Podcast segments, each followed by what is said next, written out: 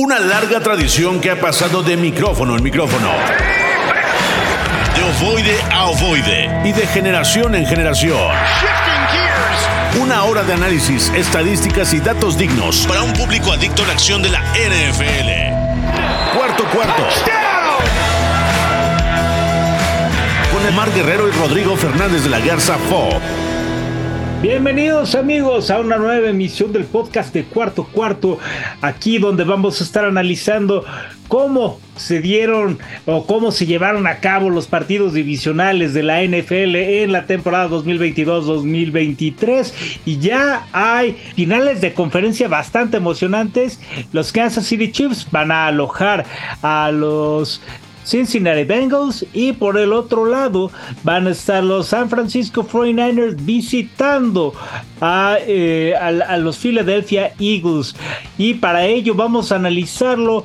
Yo soy Rodrigo Fernández de la Garza y mi compañero Omar Guerrero. ¿Cómo estás Omar? Qué gusto platicar contigo. Ya tenemos finales de conferencia y además de todo pues las cosas están verdaderamente difíciles de pronosticar Maestro Fo, qué gusto saludarte y por segunda semana consecutiva déjame felicitarte porque pues tus 49ers están en la final de conferencia de la Nacional y de verdad que lo hacen con eh, todos los blasones y pues qué, qué gusto estarte saludando dando para hablar de lo que más nos gusta, que es el fútbol americano, que es la NFL, que de verdad nos ha regalado partidos bastante, bastante agradables. Me parece que el wild card superó poquito todavía a, las divisionales. Ahora esperemos que las finales de conferencia todavía nos aguarden muchísimas emociones, pero pues aquí para platicar toda la resaca de lo que nos dejó la ronda divisional de la NFL. Así es, mi querido Mari. ¿Qué te parece si arrancamos justamente con el partido que se dio en el Arrowhead Stadium, donde los Kansas City Chiefs se llevaron el partido? Seamos muy honestos, se lo lleva sin mayor complicación, porque no se tuvieron que emplear a fondo. Pero la parte en la que realmente se hizo evidente eh, cómo el equipo de Kansas City funciona dependiente totalmente de lo que hace su mariscal de campo es justamente cuando eh, se da esta, este esguince que sufre Patrick Mahomes y que lo aparta por unos instantes del campo de juego. Los Chiefs continúan. Aún así, eh, yo creo que Chad Henney hizo un extraordinario trabajo. Le dio el segundo pase de anotación a Travis Kelsey, que bueno, pues no importa si es Chad Henney, no importa si es Harrison Butker o si es... Eh, yo, creo que hasta Jarek McKinnon, no, es que de verdad no importa cuál sea el pasador, podría ser el mismo Chris Jones o Frank Clark y aún así seguiría anotando ahí Travis Kelsey. Es un jugador que eh, tiene siempre la manera de eh, encontrar la zona de diagonales y pues así es como consigue la anotación que le da finalmente el, triunfo y el pase a la quinta eh, final de conferencia consecutiva para el equipo de Kansas City, Missouri. No sé qué es lo que tú piensas, mi querido Omar. Yo concretamente pienso que ahí tengo dos opiniones las cuales te voy a compartir más adelante, pero quiero escuchar primero tu opinión. ¿Qué es lo que piensas tú que ocurre cuando Kansas City permite, o más bien Andy Reid permite que Patrick Mahomes con todo y el esguince regrese al campo? Hay quien cree que, que fue una irresponsabilidad dejarlo jugar. Sin embargo, yo me parece que Patrick Mahomes aún lesionado, aún con un esguince, eh, le demostró a todo el mundo de la NFL que el lesionado sigue siendo uno de los mejores 10 mariscales de campo de la NFL. Yo sé que, que, nos tachas a muchos de Mama Homers y demás, pero, pero de verdad eh, me parece que, lo, lo, demostrado por Patrick Mahomes eh, este sábado fue aplomo, fue valentía, fue mucha mucho eh, es carácter de, salir a liderar al equipo. Lo veíamos en la banca azotar su chamarra, molesto de verdad, porque pues a qué jugador de, fútbol americano le va a gustar perderse un partido de ese tamaño, ¿no? Y, pues no estar al 100% sabiendo que, estaba en juego la posibilidad de pasar al, partido por el campeonato de, la, de la americana. Yo creo que lo de Andy Reid eh, fue hablado con Patrick Mahomes, con, hablado con los médicos. Evidentemente no iban a arriesgar eh, a que pasara algo todavía mayor. Y yo creo que Mahomes fue consciente y les dijo, ¿saben qué? Aguanto el dolor, eh, pues es perceptible, sí, pero el fútbol americano se juega con dolor. Yo sé que muchos también están en contra de ese tipo de, situaciones, sobre todo por, lo que vivimos hace unas semanas, ¿no? Con Damar Hamlin. Sin embargo, eh, son cuestiones completamente distintas, ¿no? Lesiones distintas con las que los jugadores pueden lidiar. No estamos hablando de una conmoción, de, algún golpe en la cabeza, estamos hablando de, un golpe o de una torcedura, torcedura que pues los humanos, digamos, promedio estaríamos fuera tres semanas, pues yo creo que nos torcemos el tobillo así y, ni tú ni yo nos paramos de la cama al día siguiente. Pero este tipo de atletas están eh, preparados de una, de una manera distinta, eh, su cuerpo quizá eh, está hecho de otra pasta y yo creo que tuvo los arrestos para salir a, pues, a liderar a su equipo. Ahora, yo creo que aquí lo que habría que poner sobre la mesa es como el equipo, como la ofensiva de los, de los Kansas City Chiefs funcionó eh, prácticamente igual con eh, Chad Henney en los controles. Y lo, hizo bien para hacer eh, cuatro o cinco pases los que estuvo al mando de la ofensiva, pero de verdad no, no se vio limitada, no se vio sin tantos huecos. Sabemos que tiene calidad probada en todas, las, en todas las posiciones y aún sin Tyreek Hill los Kansas City Chiefs caminaron y Travis Kelsey pues sigue siendo una, estrella y un futuro salón de la fama ya para mí. Ay, Omar, mira, yo sí soy de la idea y, soy verdaderamente creyente de una enorme eh, irresponsabilidad y narcisismo por parte de, de Mahomes y del resto de los Chiefs de no permitir asegurar que ese partido se jugara con eh, el mariscal de campo recuperado en un 100%. ¿Por qué? Porque realmente en el momento en el que estuvo Chad Henney en el campo, cumplió y cumplió bien. El equipo siguió avanzando, siguió moviéndose y cuando estuvo Patrick Mahomes en la segunda mitad, realmente el equipo no avanzó gran cosa. Es cierto, alcanzó una anotación de 7, pero eh, perdón, de 6 más el extra. Pero la verdad es que se vio un equipo de Kansas City mermado, se vio un equipo que no estaba fluyendo con la misma eh, velocidad y con la misma agilidad que, suele hacerlo. Y además de todo, la parte más importante es que se estaba arriesgando. ¿Qué tal que, eh, le, mandaban un blitz, le hacían un sack, se le volvía a aturar el pie y, lo que era un esguince probablemente de segundo grado se convertía en un esguince de tercer grado y ahí ya perdían el mariscal de campo definitivamente junto con todas las eh, expectativas y esperanzas de llegar al Super Bowl y ganarlo. Y es ahí donde yo creo. perdón, ¿sabes qué? Aquí hay una cosa. Eh, eh, yo lo veo también por este lado. Si le llegaba a, si, si, se llegaba a equivocar Chad Henney, porque pues todos sabemos que no es Patrick Mahomes, que sabe hacer las cosas, sí, pero al final de cuentas no es el número 15 de los Kansas City Chiefs. Si se llegaba a equivocar y el partido se ponía cuesta arriba para los Chiefs, iban a, iban a criticar a Andy Reid. El primer criticado iba a ser el entrenador de los Chiefs porque no se murió con su, con su coreback estrella, ¿no? Para eso también al final hoy están criticando a Dak Prescott porque le pagan lo que le pagan, pues a, Patrick, Mahomes, le, pagas lo que le pagas para que también te gane este tipo de partidos. Muchos corebacks han jugado con ese tipo de lesiones. No, pero e, e, es, verdaderamente diferente la situación. Te voy a decir por qué, y no es por disminuir a los Jacksonville Jaguars, pero la verdad es que el equipo de, de Florida estaba absoluta, remota y definitivamente lejos de competirle a Kansas City. Y, es que eh, habrá sido un, partido cerrado en cuestión de marcador, pero la verdad es que no estuvieron ni tantito cerca, eh, no, no, no, generaron temor.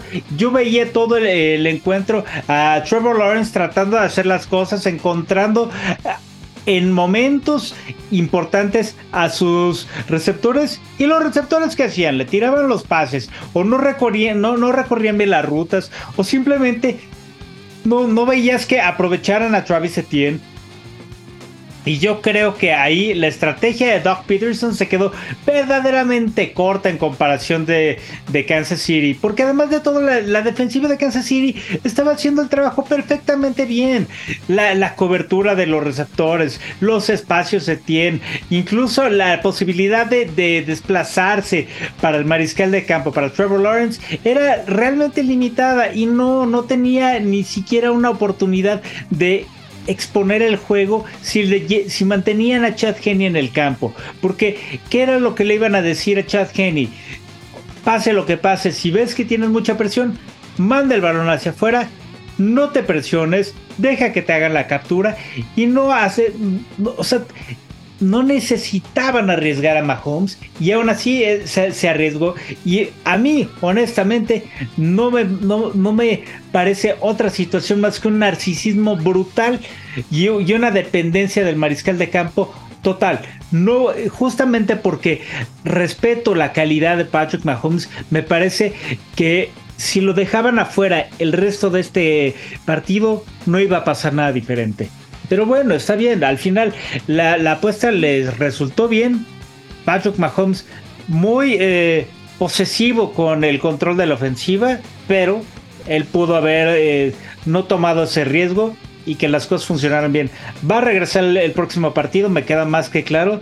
Y si se agrava ese esguince, va a ser un poco la misma situación a mi parecer, debería de estar practicando también mucho los snaps con Chad Henney por cualquier cosa el equipo de eh, Kansas City. Pero bueno, ya veremos cómo se da el resto de la eliminatoria de la AFC. Vamos hacia el otro partido. Se notó el absoluto dominio de los Philadelphia Eagles sobre los gigantes de Nueva York. Por mucho que intentan las cosas por tierra, por aire, por donde fuera, yo creo que los gigantes simplemente desde el primer cuarto ya se dieron cuenta, no vamos a llegar lejos. Y eh, al final el 38-7 lo dijo muy fácil. Yo creo que este fue el, juego que, menos resultó atractivo para los aficionados porque simplemente eh, se silenciaron uno las dudas de lo que Jalen Hurts iba a poder hacer en, postemporada. Eh, todos decían si iba a llegar en, ritmo tras la lesión, si iba a poder estar bien la ofensiva de, de, los Águilas de Filadelfia y me parece que llegaron aceitados y creo que van a dar un, un, gran juego este fin de semana, el domingo, contra los 49ers. Son los dos equipos más completos y creo que lo que sucedió el sábado con, con los gigantes de Nueva York simplemente fue un baño de realidad para, para los eh, dirigidos por Brian Double. No quiero decir que, haya sido eh, un, desperdicio la temporada de los Giants, simplemente pues hasta lo que les alcanzó, porque el equipo de Filadelfia es un equipo con más recursos, mejor, eh, pues no, no mejor coacheado, porque me parece que Brian Double coacheó muy bien a sus jugadores, pero al final, pues el, el, salto de calidad lo tienen las Águilas de Filadelfia esta temporada. Tiene una defensiva muy buena y una ofensiva que tiene pieza por pieza hombres de calidad probada, tienen un buen, un buen ala cerrada, dos receptores de tremenda calidad y su coreback que está en un momento tremendo. Y lo dejaron ver en, el emparrillado. Los aficionados volcados con su equipo y al final ese va a ser el, atractivo para lo que va a ser el juego del domingo, ¿no? Ah, vamos a ver a Brock Purdy salir de, su zona de confort, también de la, de la bahía allá en, San Francisco y me parece que, va a ser un duelo a muerte, a muerte ese juego contra los eh, 49ers, ¿no? Completamente de acuerdo. Y antes de entrar a ese, esa expectativa o a, cómo se pueda dar ese partido, analizar un poquito que eh, yo creo que lo que hace Filadelfia es solamente el resultado y la consecuencia de lo que supo hacer durante toda la temporada, que fue establecer un dominio temprano en el partido, ser muy contundente, muy, muy, muy contundente y arrasar con cualquier tipo de esperanza, porque en el momento en el que veías tú que, que los gigantes podían intentar hacer cualquier tipo de cosa, pues simplemente se vio limitado, porque además de todo, Filadelfia es un equipo equilibrado, tiene muy buena defensiva, pero tiene todavía una mejor ofensiva, y yo creo que en ese sentido eh, es eh, absolutamente claro el dominio. Creo que tú lo, lo explicaste bastante bien, no habría necesidad de profundizar más allá de este tema, pero lo que sí veo es que Filadelfia, eh, por mucho que hay detractores del equipo que terminó como, como equipo número uno en la siembra de la conferencia nacional, simplemente es un equipo que sigue demostrando conforme avanzan los juegos y conforme avanzan las semanas que es un equipo de verdad y que no solamente es un equipo para esta temporada, sino que va a durar bastante tiempo este equipo como amenaza para el resto de la conferencia. ¿Te parece entonces si vamos al siguiente partido? Me parece perfecto, maestro Fo. Este partido eh, en particular me resultó muy complicado de predecir en su momento y al final terminó siendo una pues un repaso de cómo se puede enfrentar y cómo se deben jugar los partidos determinantes en comparación al equipo que puede parecer favorito y al final no terminó por ser o, mostrar esa calidad como uno de los mejores eh, de, la, de la liga porque conforme se desarrolló o como, conforme se desempeñó el partido terminó siendo un equipo pues limitado. Lo demostró y al final esa frustración que explicó y que hizo evidente a Stefan Dix tras el final del juego es la explicación más que evidente de cómo estos Bills pues pintaban para mucho más. Y no, al final no tenían para qué, no, no tenían cómo vencer a, a Cincinnati. Se les acabaron los recursos, a, los Bills se les acabaron los recursos, los argumentos, el tanque, la gasolina, como quieran llamarle, porque tristemente eh, los Bills otra vez ilusionaron a todos sus fanáticos, ilusionaron a toda la NFL y se quedaron en la puerta de, la final de conferencia. creo que incluso hasta hubo una especie de retroceso conforme a la, temporada anterior.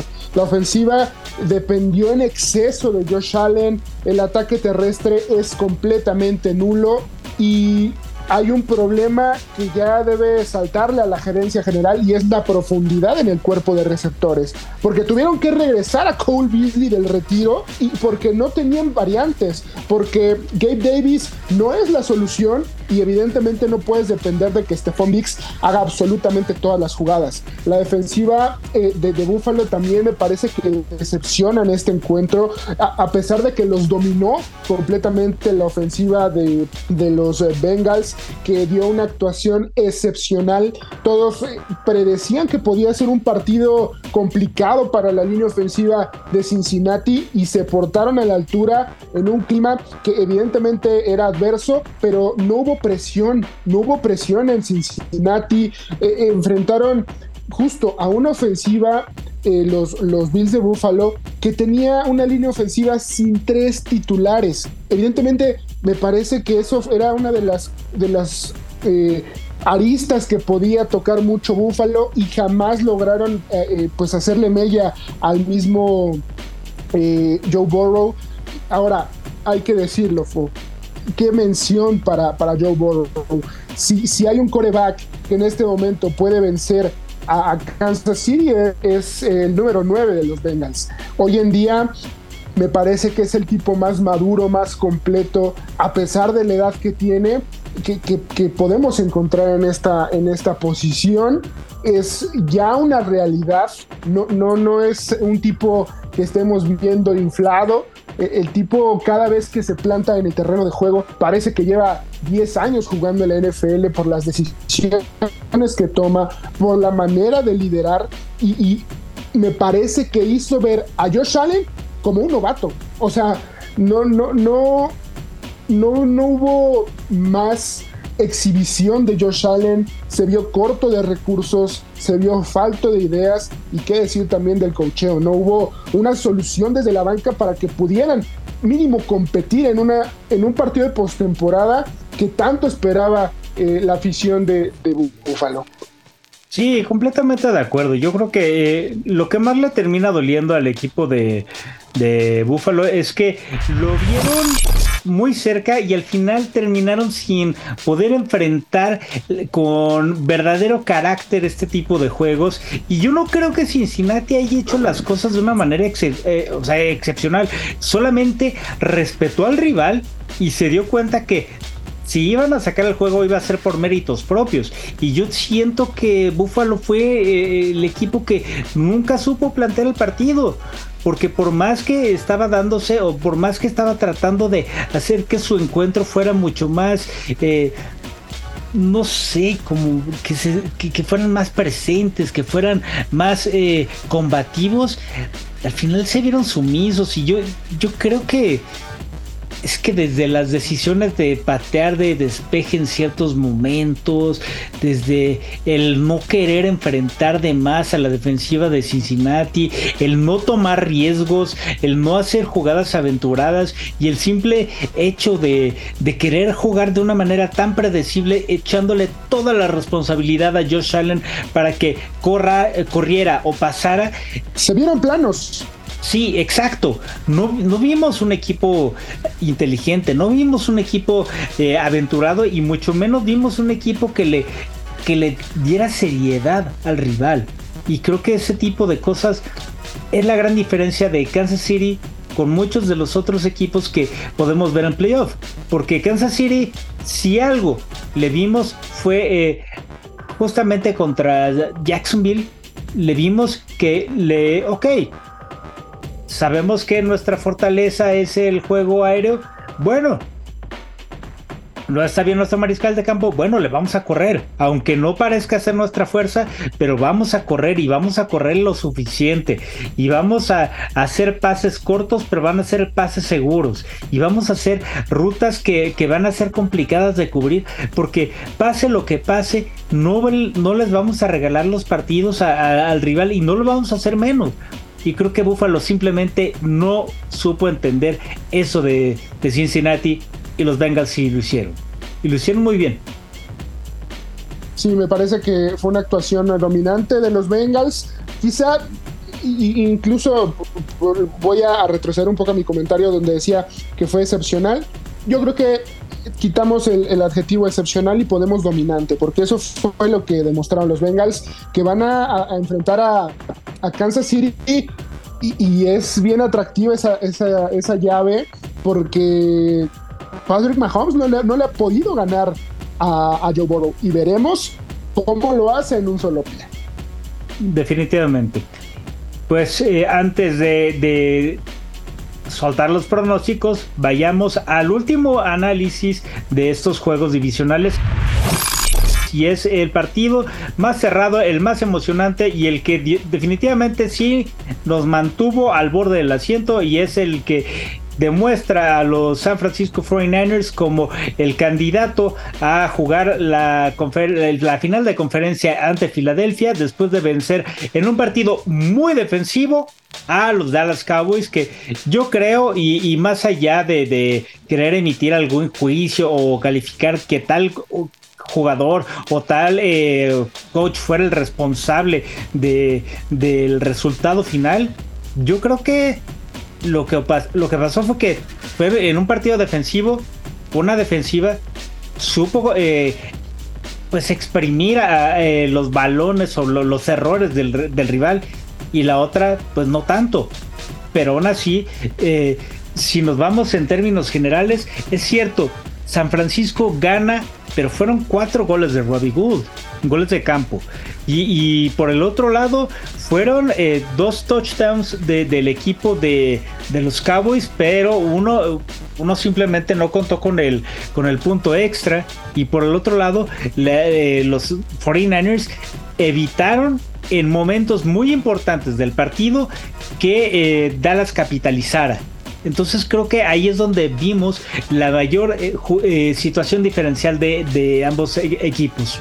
me, parece eh, demasiado, no complicado, pero a veces difícil de, entender lo que les pagan a los quarterbacks de la NFL. E, entiendo todo lo que ha sucedido alrededor de este encuentro y sin duda alguna eh, los, los 49ers simplemente eh, creo que no voy a decir que, que fueron llevando el, el juego hasta a la orilla, porque hay que darle su mérito, como dices, Fo, hay que darle el mérito a un pateador que, eso a veces es una gran diferencia en un equipo de fútbol americano, ¿no? Eh, Brett Maher otra vez nos sale en una tarde tan afortunada con, los puntos extra en goles de campo, se redimió, sin embargo, eh, el tema de Robbie Gold también fue una ventaja para los 49ers y creo este, este juego estaba envuelto en polémica, sobre todo por, por el morbo que, que tenía de ser pues una rivalidad vieja, un, juego con mucho sabor, con mucha solera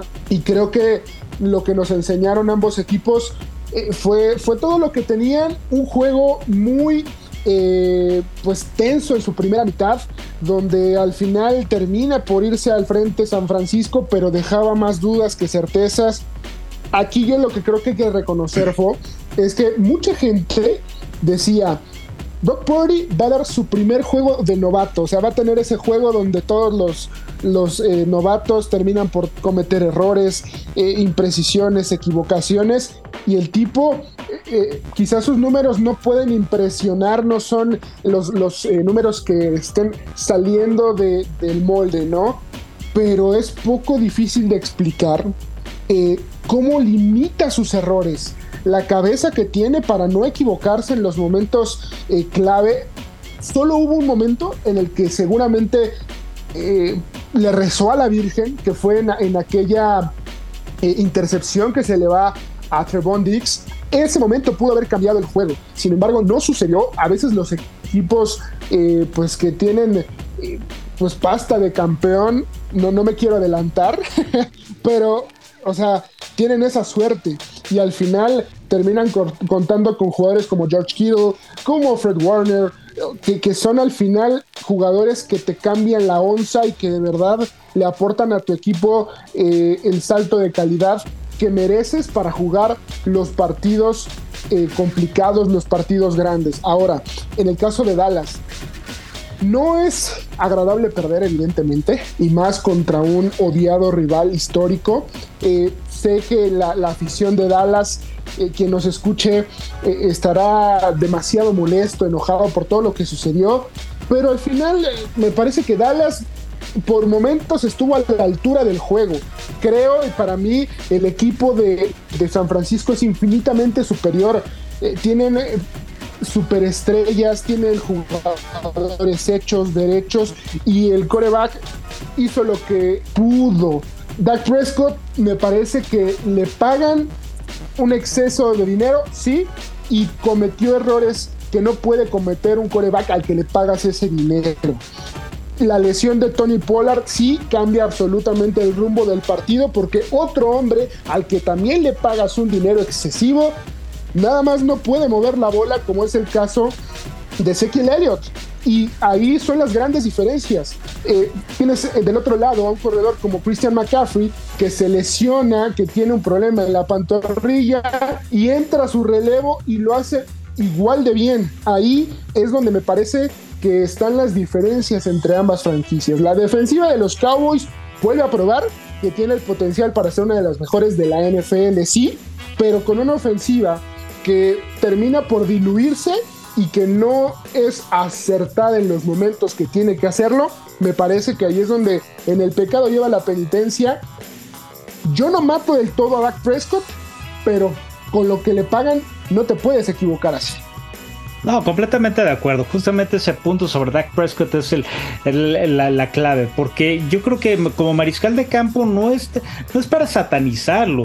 Al final no deja de ser eh, enfrentar a una de las mejores defensivas de la liga y lo más importante de todo esto es que eh, veíamos eh, que la pérdida del de, factor Tony Pollard, que siempre fue el jugador que marcaba la diferencia y que conseguía las yardas difíciles a lo largo de la temporada para los Cowboys al perderlo, pues ya simplemente perdieron una de las armas elementales. Pero bien lo dijiste y creo que hiciste un análisis muy, muy puntual de la importancia de este jugador en el equipo de Texas. Y creo que el, solo hecho de, ver a, un Dak Prescott que estuviera eh, presionado, porque sí estuvo presionado, pero yo creo que la línea ofensiva hizo un gran trabajo para, para eh, limitar la presión de Nick Bosa, para limitar también a Arik Armstead, para eh, esa, esa línea defensiva de los 49ers es muy fuerte, pero al final yo creo que quien hace el mayor eh, diferencial dentro de la defensiva es Fred Warner e inmediatamente Drake Greenlow este par de linebackers simplemente hacen las cosas a la perfección y son los que terminan de consolidar a este equipo defensivamente para que no ocurran eh, este tipo de factores en los que eh, además estaba avanzando bien el equipo de Dallas y justo cuando ya parecía que los Cowboys iban a llegar a la eh, estaban en zona roja cuando llega esa intercepción de Fred Warner, le dan la vuelta y, es ahí donde se pierde el momento del encuentro. Y yo vi ahí ya a un equipo de San Francisco lo suficientemente confiado como para evitar que los Cowboys hicieran más. Y bueno, pues por eso llegan los resultados como finalmente se tienen. Eh, y al final vamos a ver a San Francisco visitando Filadelfia y a los Cincinnati Bengals visitando el Arrowhead con los Chiefs. Pero un rápido pronóstico, Mar. ¿Quién crees que llegue al Super Bowl? Híjole, eh, eh, esta parte es la que más se me va a complicar. Es contraria a la semana pasada.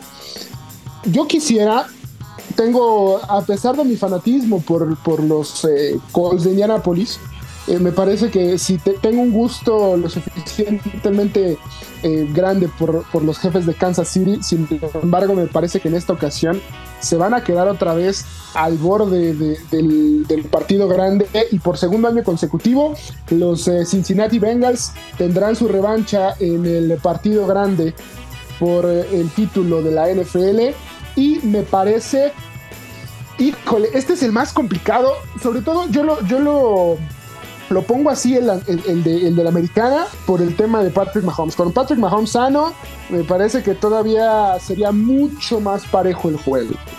E, ese para mí es el diferencial. En el otro juego es bien complicado porque los dos equipos están en una paridad tremenda. Eh, tienen prácticamente no tienen huecos ninguno de los dos de, los dos equipos. Tienen buena defensiva tienen buenas ofensivas tienen buenos equipos especiales están bien coachados venga amigo mójese, híjole aquí me voy a ir por las Águilas de Filadelfia me voy a ir por las Águilas de Filadelfia. Yo creo que aquí sí va a pesar el coreback. Aquí sí va a pesar el coreback sobre todo lo que pueda hacer Jalen Hurts esperemos que los, errores no lleguen.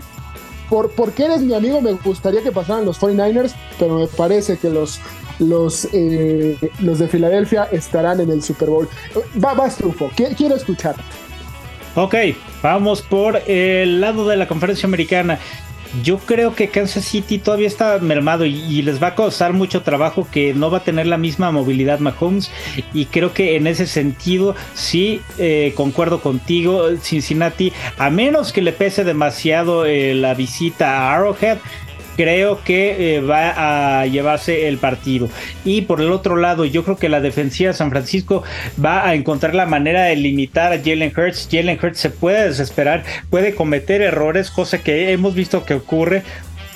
Y aunque es un equipo muy fuerte el de Filadelfia y tampoco le va a permitir muchos espacios a, a San Francisco, creo que al final va a ser un equipo en el que pues van a va a pesar cierto tipo de cosas. Y creo que Nick Siriani ahí todavía se va a quedar corto ante el cocheo de Kyle Shanahan. Voy a confiar en los 49ers porque no solo porque es mi equipo, sino porque los he visto ganar partidos bien difíciles y Brock Purdy no es un mariscal de campo que sea ajeno a las visitas y además de todo a conseguir los resultados en campos ajenos. Así que justamente por ese tipo de cosas creo en San Francisco y creo que los Bengals pueden sacar el partido. Pero bueno, es, momento de, de cerrar esta emisión, mi querido Mar. Muchas gracias por eh, compartir conmigo esta conversación sobre NFL y vamos a ver qué tal se da eh, la final de conferencia. Nosotros dimos nuestros pequeños pronósticos, pero yo creo que el análisis a profundidad usted lo puede escuchar en el programa que eh, transmitimos en W Deportes todos los sábados, que es justamente cuarto cuarto, y que además de todo lidera a Rafa Torres Patotas al lado de Elba Jiménez y Nazario El Pollo Sad. Yo creo que si ustedes están dispuestos a escuchar ese programa, van a entender todavía mejor este eh, partido y sobre todo van a poder analizarlo de principio a fin. Muchísimas gracias, Omar. Gracias a ti, maestro Fo, nos estamos escuchando y primeramente Dios, tus, tus 49ers estarán en el Super Bowl, en el juego grande. Vamos a ver qué es lo que sucede y estaremos platicando la siguiente semana. Te diré esto, es cierto, cruzo los dedos, es cierto, espero en eso, pero si algo distingue a este equipo de los 49ers es que tiene una bandada de seguidores que son los fieles o los faithful y justamente por eso confiamos en que van a llegar al Super Bowl. Muchísimas gracias. En eso confiamos y justamente eh, así cerramos esta emisión del podcast de Cuarto Cuarto. Nos escuchamos la siguiente semana. Gracias por seguirnos y no se olviden, escuchen Cuarto Cuarto el fin de semana con el análisis a detalle de estas finales de eh, conferencia. Se agotaron los segundos y Cuarto Cuarto ha concluido el día de hoy. Cuarto Cuarto